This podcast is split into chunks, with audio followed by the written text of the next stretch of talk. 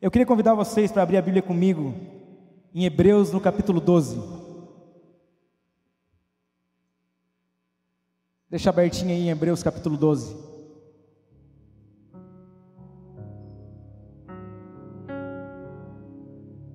Que isso, hein? Jesus tocando teclado para mim, gente.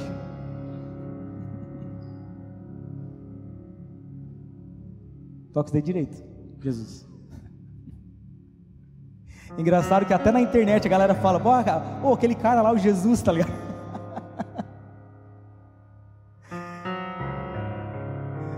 Vença. Hebreus, capítulo 12. A Bíblia deixa clara que a nossa caminhada com Deus, que a nossa vida cristã, em várias passagens bíblicas, em vários textos, a nossa vida cristã é comparada a uma corrida. Em Atos dos Apóstolos, Paulo compara a nossa caminhada com Deus como uma grande corrida. Nas cartas de Paulo, de novo, Paulo compara a nossa caminhada, a nossa vida cristã a uma grande corrida. No final da vida de Paulo, ele estava preso, ele sabia que ele ia morrer. E de novo ele fala: eu cumpri a minha corrida, eu guardei a fé. Então, constantemente, a nossa caminhada com Deus, a Bíblia compara com uma corrida. Eu fiquei refletindo sobre isso. Eu não sou igual o Ederson que fez uma corrida que subiu a serra, né? Aleluia. Acredito que deve ter sido difícil. Deu vontade de desistir? Deu? Algumas vezes eu acredito. Mas eu tive uma experiência meio que forçada, quando eu tinha 18 anos. Eu servi o exército, apesar do meu, da minha altura, da minha grande estatura. Eu servi o exército, e lá eu fiz uma corrida de 400 metros. Bastante vezes eu fiz essa corrida. Fiz uma de 3 quilômetros em 12 minutos. E se eu não me engano, uma de 10 quilômetros. A de 10 km foi a mais longa que eu fiz. Fui forçado a fazer, claro. E eu lembro que no meio da corrida ali, eu dei uma respirada errada. Quem já correu começou a doer aqui, ó. Hã? Dei uma respirada errada, começou a doer aqui. E logo que doeu aqui, eu pensei o quê? Vou desistir. Só que de repente, Ali na frente tinha um, alguém com um copo d'água, com uma garrafinha d'água. Deu olhei, não, vou até a água. Peguei a água, tomei, joguei em mim. Deu aquele gás, melhorou um pouquinho a dorzinha e eu continuei. E na vida cristã, da mesma maneira, algumas vezes quando a gente está cansado, quando a gente está pensando em desistir, o Espírito Santo vem com um copo d'água e dá aquele renovo e parece que a gente sai, dá aquele gás de novo. E eu acredito que existem cultos e momentos assim, na nossa caminhada, que é um copo d'água do próprio Deus para nós, dizendo assim: filho, filha, não desiste, continua, continua nessa caminhada, continua nessa corrida. Eu sei que está doendo, eu sei que está difícil, mas continua. E esse texto também fala sobre uma grande corrida. E eu queria ler ele com vocês. Hebreus 12, capítulo 1. Hebreus 12, versículo 1. Você pode me acompanhar?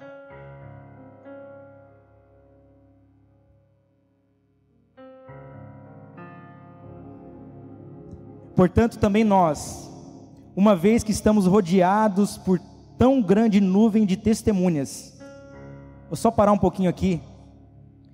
No capítulo 11 de Hebreus, é contada a história de homens que viveram pela fé. Eu falei isso semana passada aqui. No final do capítulo 11, fala que homens que foram entregues, foram, foram mortos a fio da espada, entregue a, a, a leões que morreram por amor a Jesus. E é muito lindo porque fala que o mundo não era digno daqueles homens. Os caras viveram de um jeito tão justo pela fé, que o mundo não era digno. E o capítulo 12 começa dizendo assim: portanto, também nós, uma vez que estamos rodeados por tão grande nuvem de testemunhas, sabe quem são essas testemunhas? Essas, essas pessoas que morreram pela fé. É como se Deus estivesse dizendo assim: ó, cara, pessoas morreram, pessoas se sacrificaram, vocês estão rodeados por essa nuvem, tão grande nuvem de pessoas que se entregaram, para que hoje eu e você pudéssemos ter acesso à palavra de Deus, pudéssemos ter acesso a tudo isso que Deus fez na nossa história, cara. Ele continua dizendo assim: então livremos-nos de tudo que nos atrapalha. Existem algumas versões que falam assim, ó, do embaraço e do pecado que nos envolve e corramos com perseverança a corrida que nós é proposta. Tendo os nossos olhos fixos em Jesus, o autor e consumador da nossa fé, ele pela alegria pela alegria que lhe foi proposta, suportou a cruz, desprezando a vergonha e assentou-se à direita do trono de Deus. Uau!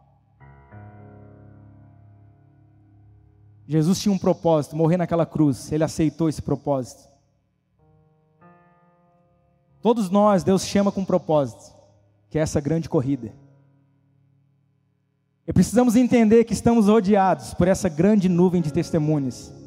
Homens e mulheres que se entregaram ao longo da história, para que o Evangelho, para que o amor de Deus pudesse é, ser acessível para nós hoje. Só que para correr essa corrida, Hebreus aqui está dizendo que a gente precisa se livrar do embaraço e do pecado.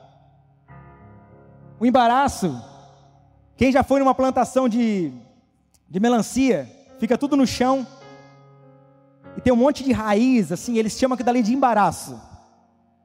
E se você tentar correr no meio daquele embaraço, você não consegue, você cai, você tropeça. Então, embaraço não é pecado, mas são coisas que te amarram. Sabe aquela situação mal resolvida? Sabe aquela coisinha que acontece com a gente, a gente fala assim, ó, ah, deixa para lá. Sabe aquele deixa para lá? Aquilo dali é um embaraço. Que às vezes não permite que você corra a corrida que Deus quer que você corra. Porque algumas coisinhas vão te prendendo, vão te travando, vão te trancando. Isso é um embaraço.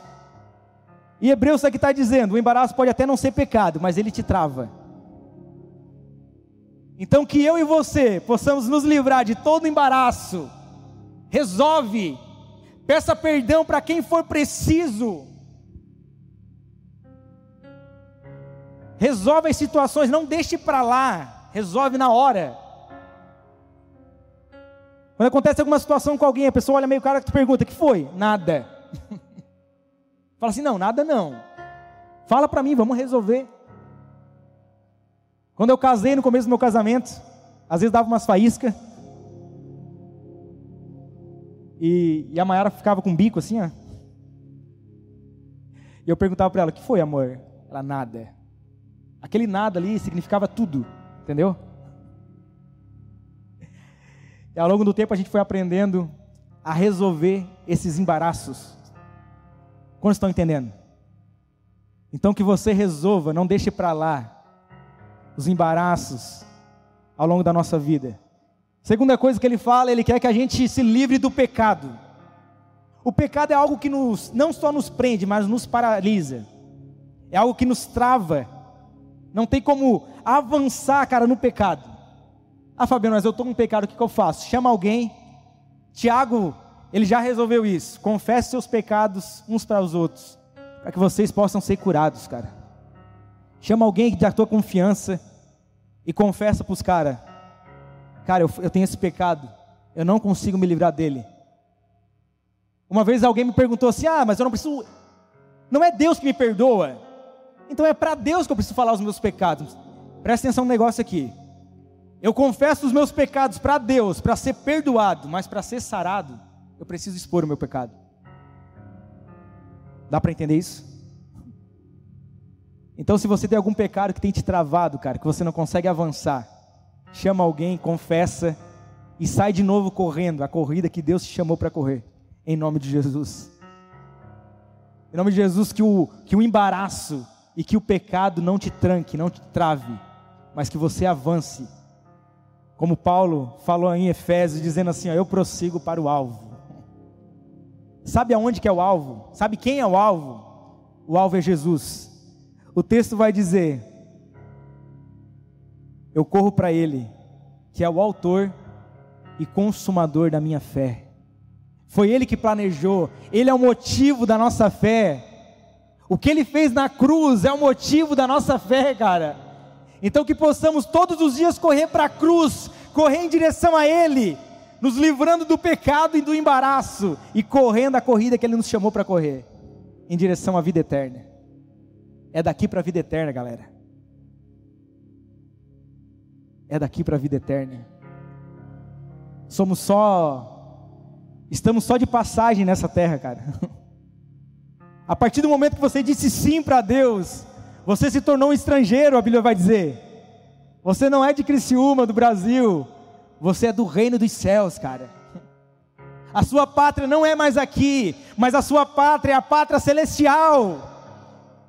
E muitos não falam mais nisso, mas um dia, cara, e ele breve virá. Maranata, hora vem. Ele virá nas nuvens.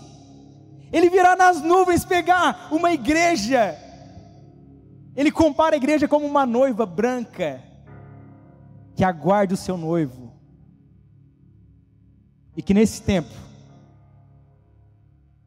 a gente não venha dormir como aquela noiva de Cantares, que quando o noivo chegou, ela estava dormindo.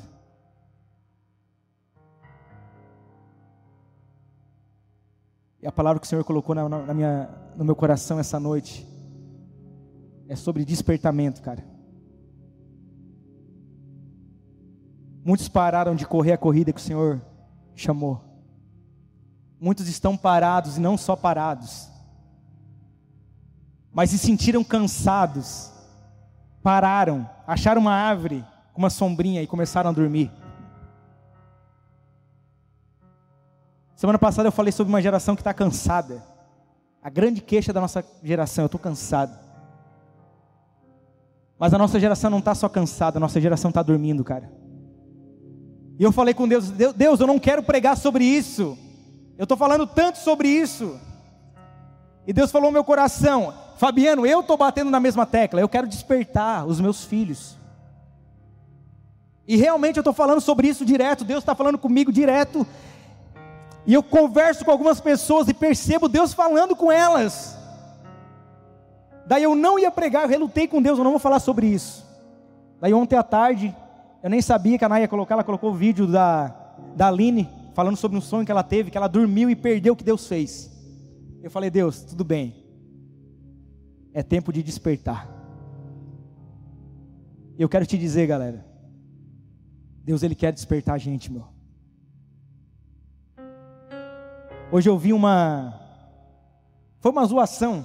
Uma zoação de um, de um, de um carinha aí da internet que eu esqueci o nome. Ele imitando tipo uma banda de louvor, assim, ó. Daí ele colocou: quando o louvor está quebrando tudo, e, ah, e quase vendo Deus no céu. E de repente ele, ele representou a igreja, e a igreja está assim, ó.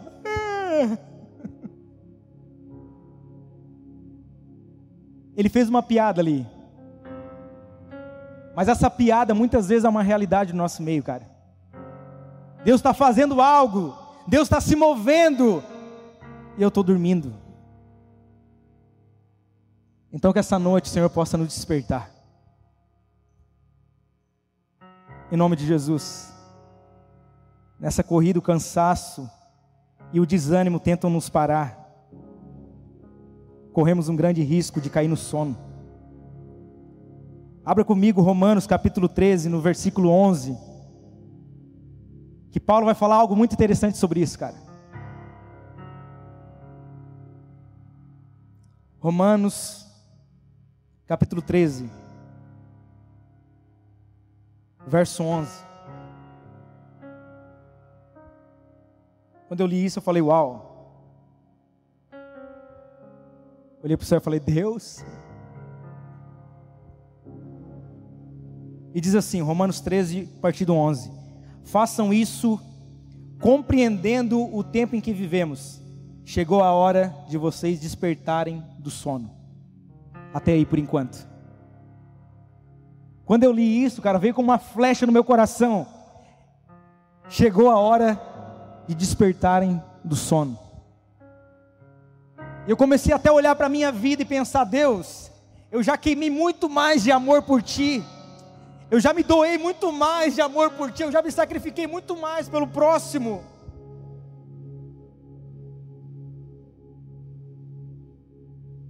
Eu lembro dos meus sonhos, os meus sonhos eram os sonhos de Deus, cara. Constantemente eu falava para Ele: Deus, eu abro mão de tudo. E teve uma época da minha vida eu vendi carro, eu vendi tudo que eu tinha, cara. Peguei a minha esposa, a gente foi para o orfanato lá servir, por quê? Porque eu tinha um sonho. Que sonho era esse? De viver os sonhos de Deus. De repente eu voltei. Deus me deu uma direção para voltar, para estabelecer a minha casa. Logo em seguida veio a confirmação disso com os meus dois filhinhos, Laís e Lucas. Mas o tempo vai passando. E parece que a gente vai adormecendo naquilo que o Senhor sonhou para nós. O tempo vai passando e parece que vai vindo uma. Eu vou ficando sonolento e parece que eu não percebo mais o que Deus um dia falou no meu coração. E de repente, quando eu olho para Deus e eu lembro de mim naquela época e eu vejo que os meus sonhos era aquilo que Ele sonhava e hoje algumas coisinhas sonam no meu coração e eu quero sonhar algo para mim. E eu sempre falo isso e vou falar até o dia que eu morrer, cara. O meu sonho é egoísta, o sonho de Deus não. Como que eu sei se eu estou vivendo o sonho de Deus? Se o meu sonho inclui só eu, não é o sonho de Deus. Porque o meu sonho sempre tem a ver comigo. Uma casa melhor para mim, um carro melhor para mim, uma família para mim, um emprego melhor para mim. Eu, eu, eu. O nosso sonho é egoísta. Mas quando Deus coloca no nosso coração um sonho que é dele, ele sempre aponta para o próximo. Ele sempre vai apontar para o outro, ele sempre vai dizer: Fabiano, eu tenho um sonho, quer sonhar comigo? E nesse tempo, cara, eu percebo Deus movendo muita coisa. E parece que a gente não está conseguindo ver. Sabe por quê? Porque a gente está dormindo. E os dias estão passando e o tempo vai passando, cara. Parece que foi ontem que eu tinha 18 anos, eu já estou com 32, meu. E a nossa vida vai passando, você não vai ser jovem para sempre. Salomão disse, cara, antes que se cansem os seus pés, antes que se curve as suas costas, antes que venham os maus dias, que neles eu diga eu não tenho mais prazer. Eu estou velho, cara, eu corri atrás do vento que eu fiz da minha vida, eu sonhei só para mim. Você não espere chegar, cara, na sua velhice e perceber que você viveu só para você, mas que você desperte hoje e diga assim: Deus, eu quero gastar a minha vida rendida aos teus pés. E hoje eu fiz uma oração a Deus dizendo: Deus, mesmo que tenha eu e mais dois, eu quero gastar minha vida em Ti, Deus. Eu quero que os meus filhos cresçam olhando olhando para mim. E meu desejo é que eles cresçam e, e digam como Daniel, cara, eu amo e honro de, o Deus dos meus pais, cara. Que possamos despertar nesse tempo, cara. Que possamos despertar. 1 Tessalonicenses 5,4 vai dizer assim, ó. Mas vocês, irmãos, não estão nas trevas para esse dia que surpreenda, pra, para que esse dia te surpreenda como ladrão. Ele está falando da volta de Jesus. Ele vai voltar como um ladrão, ninguém sabe o dia nem a hora. Vai ser como um ladrão, vai ser como um relâmpago vindo do ocidente, do oriente ao ocidente, cara. Vai ser de surpresa, vai ser, cheguei. Vocês todos são filhos da luz, filhos do dia. Não somos da noite, nem das trevas, portanto, não durmamos como os demais mas estejamos atentos e sejamos sóbrios. Não durma como os demais. Quem me conhece mais de perto sabe que eu amo frases de vó. E a avó costuma dizer o quê? A maioria das vó. Todo mundo faz, vó. O que, que a avó fala? Você não é todo mundo. Interessante que o texto aqui está dizendo aqui, ó, não durma como os demais. Ou seja, ele está dizendo assim: ó, não faça como todo mundo, todo mundo está dormindo, todo mundo está indiferente, todo mundo está nem aí. Não seja todo mundo, cara. Não durma como os demais. Deus tem um sonho, Ele tem urgência. E às vezes eu olho para os casais aqui da aba bombando, fazendo mil coisas. E Paulo ele fala assim, ó, solteiro, jovem, cuide das coisas do Senhor. E às vezes me dá até uma angústia, cara, nós precisamos se mover. Nós precisamos acordar para o que Deus tem para nós. Deus está nos chamando, cara.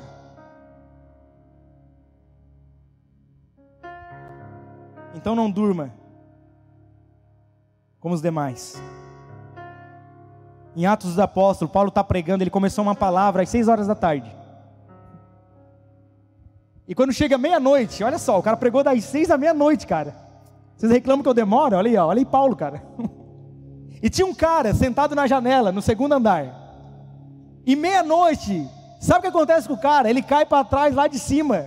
Alguns dizem que ele morre, outros falam que ele quase morreu e Paulo só foi lá abraçar ele ver se está tudo bem. Enfim, ele cai lá de cima, meia-noite. E eu te pergunto: alguém fica ouvindo uma palavra das seis à meia-noite porque quer dormir? Não. Ele podia ter ido embora, ele não precisava. Não tinha um diácono olhando para ele de cara feia, eu tenho certeza. Ele não ia ficar em disciplina naquela época. Ele estava ali porque ele queria, mas mesmo assim o sono bateu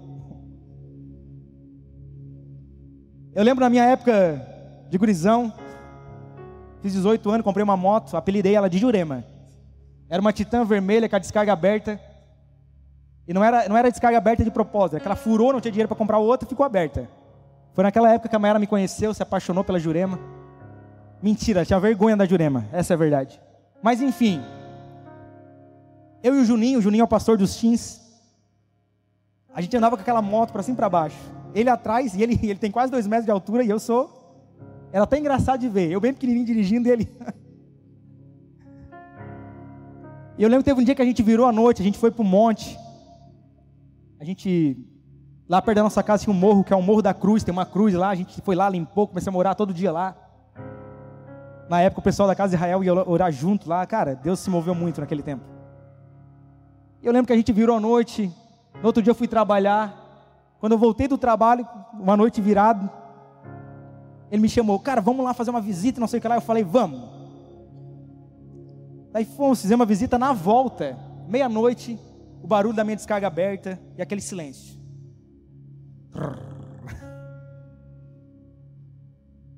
E de repente, do nada, eu acordo em direção ao mato, com o Juninho dando um soco nas minhas costas, desesperado.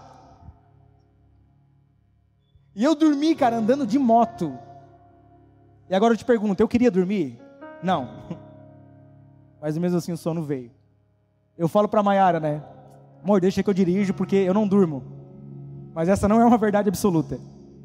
A diferença minha e da Maiara é que ela dorme saindo para viajar.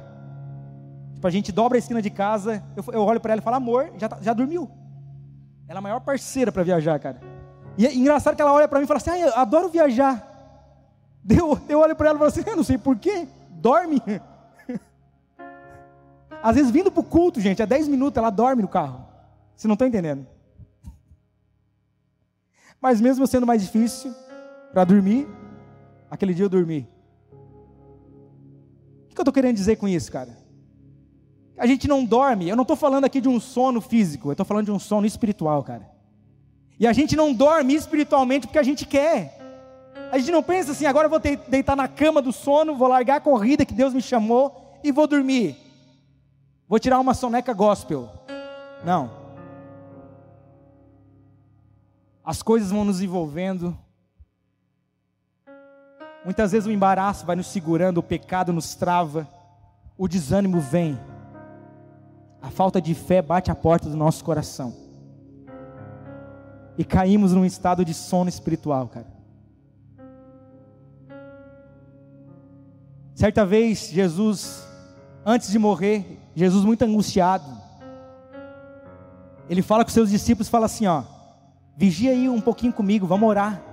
Ele se afasta um pouquinho para orar. Quando ele volta, o que aconteceu com os discípulos? Eles estavam dormindo, cara. Agora eu te pergunto, os discípulos queriam dormir? Acredito que não, cara. Era o mestre. O mestre estava angustiado, mas mesmo assim eles dormiram. Cara, constantemente o sono espiritual vai bater na porta do nosso coração.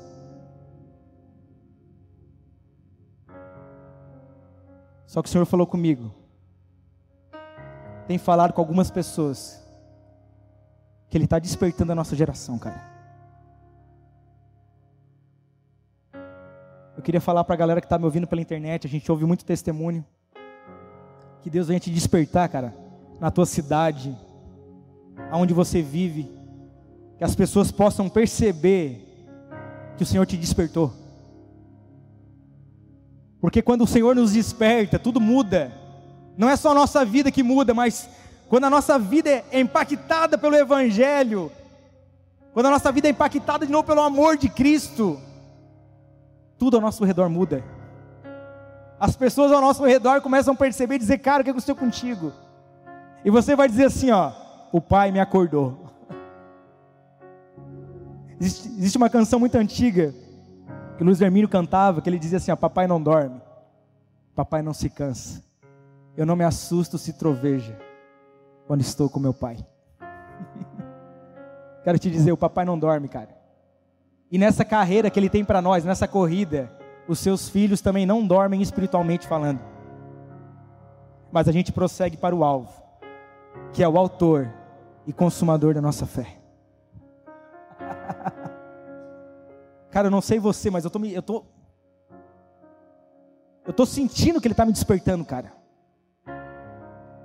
E quando ele nos desperta, a gente é capaz de abandonar todos os nossos sonhos. Lembra daquele jovem rico que chegou para Jesus e falou assim: Jesus, o que, que eu faço para herdar a vida eterna? Jesus responde para ele: obedeça os mandamentos. Ele olha para Jesus e fala: Eu já obedeço. Então Jesus percebe que no coração dele não estava o evangelho, os mandamentos, mas sim o amor pelo dinheiro. E Jesus olha para aquele jovem e fala assim: Cara, abre mão do teu tesouro e me siga. Ele não teve coragem, cara. Talvez ele seria outro discípulo de Jesus. Talvez a gente poderia ouvir uma carta sobre o jovem rico, a gente nem sabe o nome dele. Mas contrapartida, homens e mulheres que não eram perfeitos, homens como Pedro, um cara que andava armado,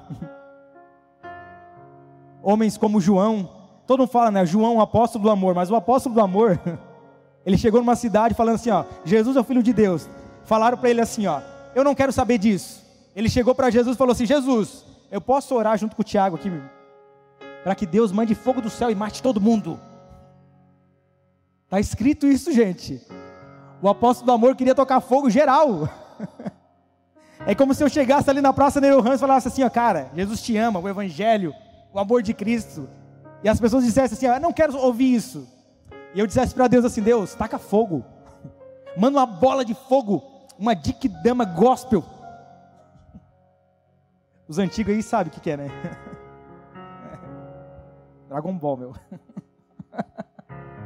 E manda fogo do céu, mata todo mundo. Jesus olhou para ele e falou: Cara, vocês não entenderam ainda o que eu estou falando, cara. O meu reino não é isso, não é mais olho por olho, dente por dente. Mas se alguém bate de um lado, oferece o outro. Se alguém roubar uma túnica, oferece outra. Se alguém dizer, cara, anda um pouquinho comigo, anda um monte com ele. O meu reino é um reino capotado, cara. O primeiro é o último. O rico é pobre. Aquele que quer ser grande precisa ser o menor. Que possamos viver o reino de Deus. Romanos estava tava tendo uma discussão a respeito da Santa Ceia. O costume da época na Santa Ceia não era igual nós que hoje que pegamos um, um suquinho, um pãozinho. Todo mundo levava comida mesmo. E lá eles ceiavam, comiam junto. e começou a ter um problema. Quem tinha mais dinheiro levava um monte de comida. Quem tinha pouco dinheiro era mais pobrinho, não conseguia levar muito. Só que chegava na hora de comer, o pessoal que tinha mais queria comer só a comida que trouxe. E dizia assim: Tu é pobre, te rala. E começou a ter uma discussão ali. E daí Paulo fala assim: ó, O reino de Deus não é comida nem bebida, mas é paz, é justiça e é alegria no Espírito Santo. Ou seja, ele está dizendo assim: o reino de Deus, cara, não tem a ver com isso aí. Esse egoísmo de vocês não é o reino de Deus. Essa falta de amor de vocês não é o reino de Deus. O reino de Deus não é essas coisas, não é comida, não é bebida. Mas o reino de Deus é a paz. Não é a paz do mundo, mas é a paz que Jesus dá. É justiça. Sabe o que é justiça?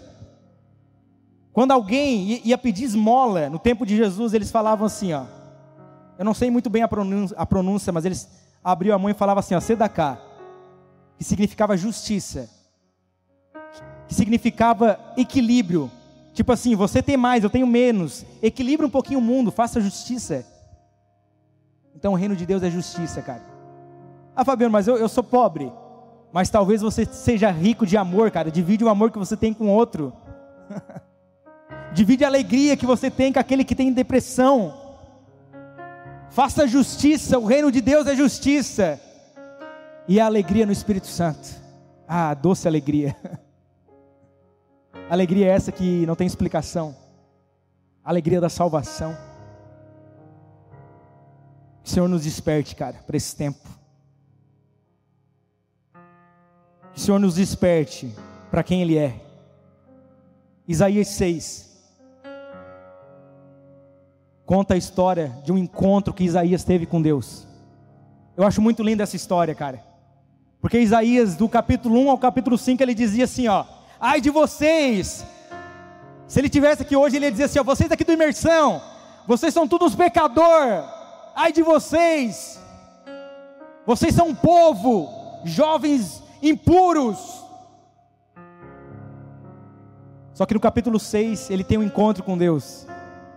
E ele vê Jesus, ele vê Deus na sua glória, cara as vestes de Jesus cobriam o templo, ele veio, ele viu os querubins. Vem um anjo, pega uma brasa viva do altar e coloca na boca dele. E quando ele sai daquele encontro, ele percebe, ele olha para ele, ele vê a sua podridão e diz assim: ah, Quer saber, cara? Não é ai de vocês, não, é ai de mim. Pois eu sou um homem de impuros lábios e habito num povo de lábios impuros. Ai de mim. Quando somos despertados, a gente percebe quem Deus é e quem nós somos. Dá para entender isso? E quem Deus é, Fabiano? Cara, ele, ele é ele é todo poderoso, ele é onipotente, ele sabe de tudo, ele é onipresente, ele é imutável, ele era, é e adivinha, ele é Deus todo poderoso, cara. Isaías eu acho incrível. Que Isaías começa a falar de Deus tipo assim, ele mediu os céus com a palma da sua mão. Tipo, a trena de Deus foi a própria mão. Ele mediu os oceanos com a concha da sua mão. Tipo assim, ele pegou assim, o Oceano Atlântico eu vou fazer como? Uma conchada, duas conchadas, três conchadas de mão. Tá pronto. Vai dizer também que o céu é o seu trono. E a terra é onde Deus apoia os pés. Olha que Deus grandão é esse. Ele é Deus, cara. E nesse tempo, muitos têm dormido e não tem percebido quem Deus é, cara. Tem, ó, Deus, é, quero viver a minha vida. Ele é, cara. Uma vez perguntaram para ele: Quem você é? Eu sou o grande, eu sou. Ele é tudo que você precisa. A nossa geração tem perdido, tem perdido o temor. Provérbios 9, 10 vai dizer assim: O temor do Senhor é o princípio da sabedoria. Sabe quem falou isso? um dos caras mais sábios que habitaram na terra até hoje, um cara chamado Salomão, que Deus deu sabedoria para ele. E ele falou o seguinte: Quer saber o começo da sabedoria? Teme ao Senhor.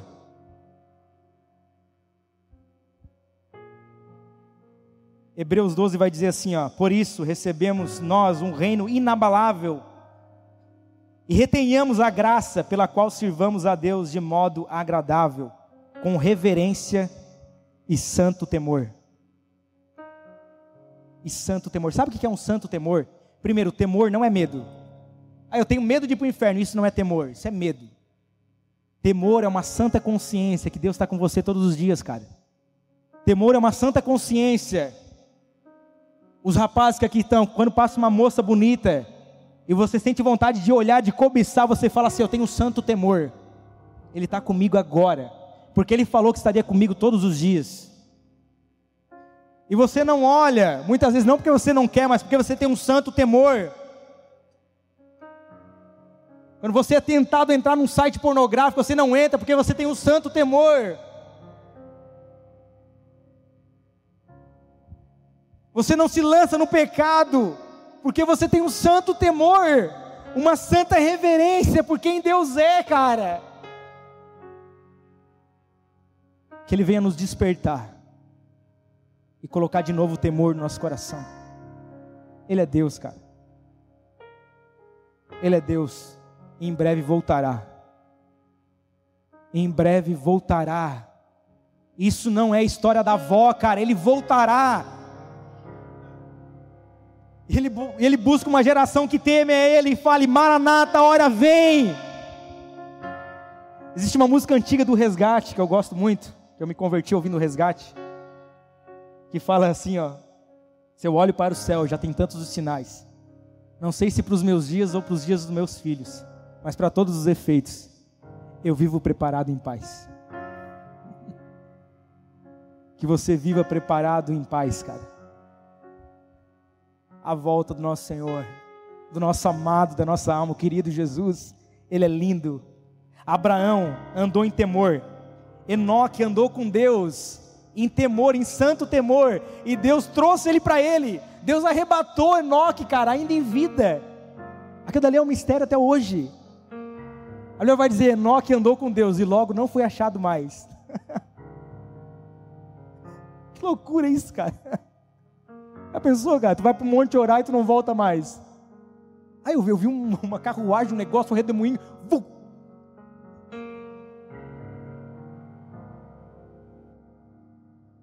Deus está procurando uma geração que acorde do sono, cara, que vive em temor. Eles tinham um santo temor, ou seja, uma santa consciência da presença de Deus. E viver na presença de Deus não tem a ver com sentir. Eu amo sentir Deus, tá? Eu amo sentir a presença, rolar no chão, ajoelhar, chorar. Eu sou, eu sou muito chorão, cara. Eu amo a presença de Deus. Mas a gente precisa entender que andar na presença não tem a ver com sentir, mas tem a ver com fé. Quando eu sinto é graça, mas a fé sabe, não sente. Dá para entender? Que mesmo quando eu não sinto nada, eu sei Muitos homens, presta atenção, cara, isso daqui é muito louco, cara. Muitos homens sentiram a presença, mas não andaram na presença. Presta atenção. Você pode receber um toque de Deus, chorar, ser tocado com Ele de um jeito legítimo, mas você pode sair desse lugar, esquecer de tudo e não ter uma santa consciência, cara, que Ele está com você. Mas quando você decide, eu não quero só sentir a presença, mas eu quero viver na presença, Daí você acorda de manhã e fala assim: Bom dia, Espírito Santo. Oi, o que vai ser hoje? O que o Senhor quer de mim hoje? E você que fica jogando para frente os sonhos de Deus, um dia eu vou para a África, um dia eu vou viver, um dia eu vou fazer, cara, o tempo se chama hoje. Levanta amanhã pela manhã, fala Espírito Santo, eu sei que o Senhor está aqui, o que, que o Senhor quer de mim hoje? Então não não sinta simplesmente a presença, mas ande na presença, cara. É tempo de despertar para tudo que ele fez por nós. Eu não vou ler, mas Isaías 53 fala que por suas pisaduras nós fomos sarados, cara. O castigo que nos traz a paz hoje estava sobre ele. Ele foi moído, ferido. Filipenses 2 vai dizer que ele foi obediente até a morte, morte de cruz, cara. E Filipenses 2 vai dizer assim: ó, tenha o mesmo sentimento que teve Jesus, que ele foi fiel até a morte. Então não viva pelos seus sentimentos, mas viva pelos sentimentos que habitavam em Jesus. É isso que Filipenses fala. Ele se esvaziou de si mesmo. Ele foi servo. Então é tempo de despertar para tudo que ele fez, cara. E por último, o Senhor quer nos despertar para que possamos enxergar o que Ele quer fazer hoje. Deus tem um plano para Criciúma, tem um plano para nossa nação. Só que dependente de mim e de você, Ele vai fazer, cara. No sonho que a Aline contou, ela falou isso, isso é verdade, cara. Ele vai fazer. Deus é Deus, cara. O que Ele planejou, Ele vai fazer, mas Ele está nos chamando, filho, filha. Quer fazer parte do que eu vou fazer? Então desperta. Quer fazer parte do que eu vou fazer em Criciúma? Então acorda.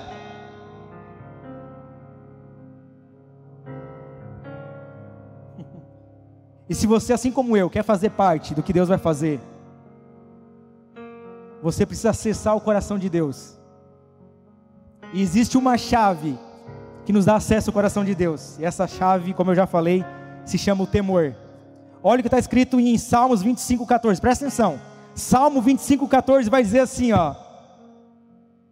Aleluia. O Senhor confia os seus segredos para os que temem. Presta atenção, cara. Deus tem alguns segredos que Ele tem, e Ele confia esses segredos para aqueles que temem. Já parou para pensar que Deus vai compartilhar os seus segredos, cara, comigo, se eu temer a Ele? E quando Ele compartilha os seus segredos, a gente começa a viver os sonhos dele. A gente começa a viver e fazer parte do plano que Ele tem. Para encerrar, o pessoal do louvor pode chegar aí. Efésios 5,13 vai dizer assim: Mas tudo que é exposto pela luz torna-se visível, pois a luz torna visível todas as coisas. Por isso foi dito: Desperta, ó tu que dormes, levanta-te dentre os mortos, e Cristo resplandecerá sobre ti. Chegou a hora de despertar, galera. Fique em pé. Eu não sei se essa palavra faz sentido para vocês, cara, mas ela faz muito sentido para mim. Deus está chamando uma geração. Deus está querendo acordar a nossa geração, cara. Eu quero fazer uma oração agora. E eu quero orar para que Deus venha nos despertar primeiro. Depois eu quero orar para que Deus nos encha de temor. E eu quero orar para que Ele permita, me permita, permita que você faça parte de tudo que Ele vai fazer, cara. Eu não sei se você deseja isso, mas eu acredito que se você está nesse culto hoje, não é por religião, não é porque você não tinha o que fazer, com certeza você teria mais o que fazer no sábado à noite. Mas existe algum temor aí dentro, cara, não pode. Mas existe alguma fome, alguma sede aí dentro. Eu tenho certeza que existe alguma fome dentro de você, existe alguma sede. E que essa noite o Senhor Deus venha nos despertar, cara que o Senhor Deus venha despertar o nosso coração, a nossa vida.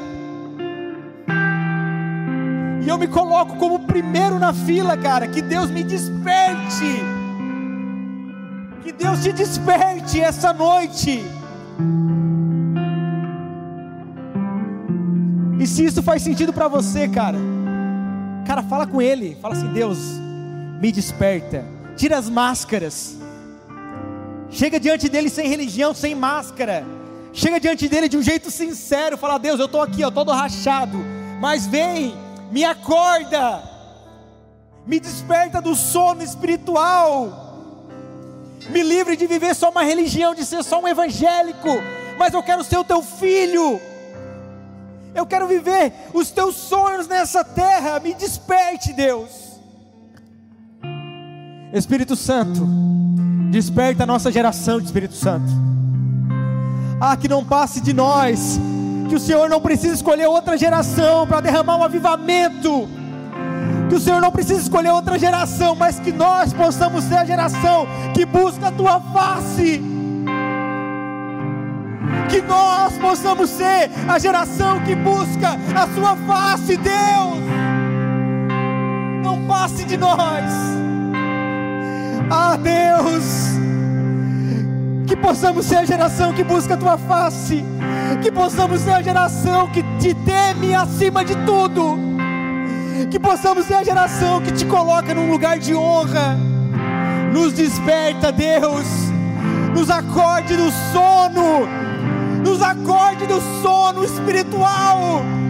Eu clamo pela nossa geração, eu clamo pelos jovens da nossa igreja, primeiramente. Acorde os jovens da Pai, acorde os jovens da Pai, nos desperte, nos desperte, Deus, nos acorde. Que possamos ver, assim como Isaías viu o Senhor no alto e sublime trono, muda a nossa história, muda a nossa vida. Toca-nos, Deus, toca-nos, Deus. Ah, o Senhor quer incendiar Criciúma, cara, mas primeiro Ele precisa nos acordar, cara. Deus, Ele quer incendiar a nossa cidade, mas primeiro Ele quer nos levantar do sono. Sim, Ele vai fazer, sim mas primeiro Ele vai nos acordar. Desperta-nos, Deus, desperta-nos, Pai, desperta-nos, Deus, desperta, ó Tu que dormes, desperta, ó Tu que dormes, acorda a nossa geração. Nós queremos correr a corrida que o Senhor nos propôs. Nós queremos correr a corrida que foi proposta a nós. Nós dizemos sim para os teus sonhos, nós dizemos sim para a tua vontade. Nos acorde, nos desperta, nos Deus, nos sacode essa noite, Espírito Santo. Vem sacudindo cada filho, cada filha. Espírito Santo vem nos sacudindo desse sono. Eu oro também para que Deus derrame o temor no nosso coração. Eu oro também que Deus derrame o temor sobre Criciúma, sobre a nossa nação que não, que não venhamos esquecer quem o Senhor é. O Senhor é Deus, o Senhor é Deus grande, Rei das nações. O Senhor é Rei das nações, Rei das nações, o Senhor é. Senhor dos exércitos, Deus forte poderoso, maravilhoso, conselheiro, o Senhor é príncipe da paz, o Senhor é poderoso nas batalhas. Ei, tu és Deus, tu és Deus,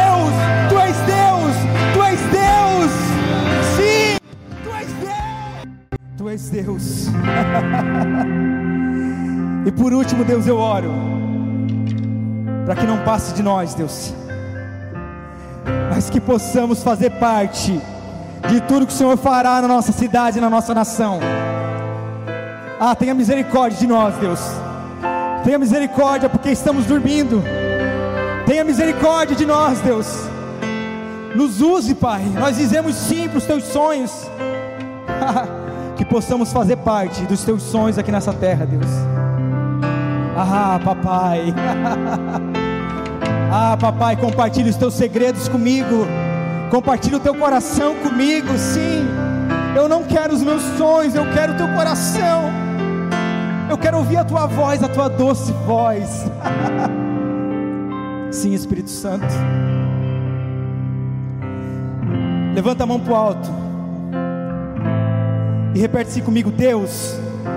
Cara, fala alto, meu Deus. Me desperte. Fala bem alto: Deus. Me encha de temor. Deus. Deixe eu participar dos teus sonhos. Em nome de Jesus, cara. Que Deus venha te despertar. Que venha te encher de temor e que você viva todo o sonho que Ele sonhou para você, em nome de Jesus, cara. Estende a mão para mim, que você possa ter dias, cara, mergulhados na presença de Deus, que o seu coração seja cheio de temor e que você comece a viver a história do Senhor aqui em Criciúma. Em nome de Jesus, no tempo que se chama hoje, estende a mão para mim e fala assim: Deus, Abençoa o Fabiano também, também, também. Aleluia.